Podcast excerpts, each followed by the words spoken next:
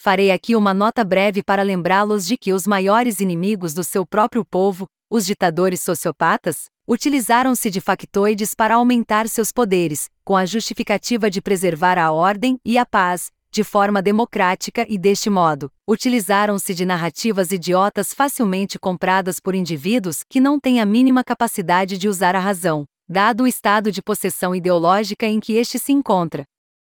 Outros foram mais perspicazes sabendo que aqueles que os colocaram em determinada posição de poder estão em suas mãos, carregando consigo suas laranjas apodrecidas e suas maçãs estragadas que há tempos corrompem e corromperam quase todo o pomar. Tendo isso em mente, tendo o poder de uma espécie de gestapo em suas mãos, estes se utilizarão cada vez mais das narrativas mais sujas para cercear ainda mais as liberdades individuais ora limitadas, para compor o terrorismo psicológico e estabelecer o controle social tão almejado por uma elite política e corporativista que há tempos parasitam uma sociedade doente a caminho de uma metástase social.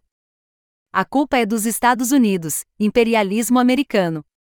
Esses factoides vocês conhecem bem, e sabem bem o que aconteceu depois. Estão vendo o que está acontecendo agora. Afinal, para os ditadores sociopatas, guerra é paz.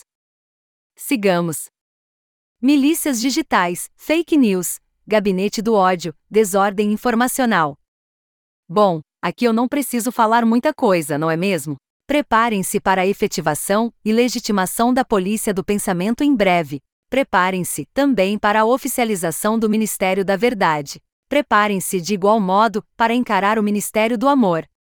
Factoides e demais narrativas fazem parte da guerra psicológica, psivar, fomentada pelo Estado em conluio com os órgãos de mídia e imprensa. Nossos líderes estão aos poucos se preparando para a tão polêmica regulamentação dos meios de comunicação, com a justificativa de preservar a ordem e as instituições, bem como o Estado democrático de direito. E parem aqui e observem: trata-se do Estado se protegendo de você através do cerceamento da sua liberdade.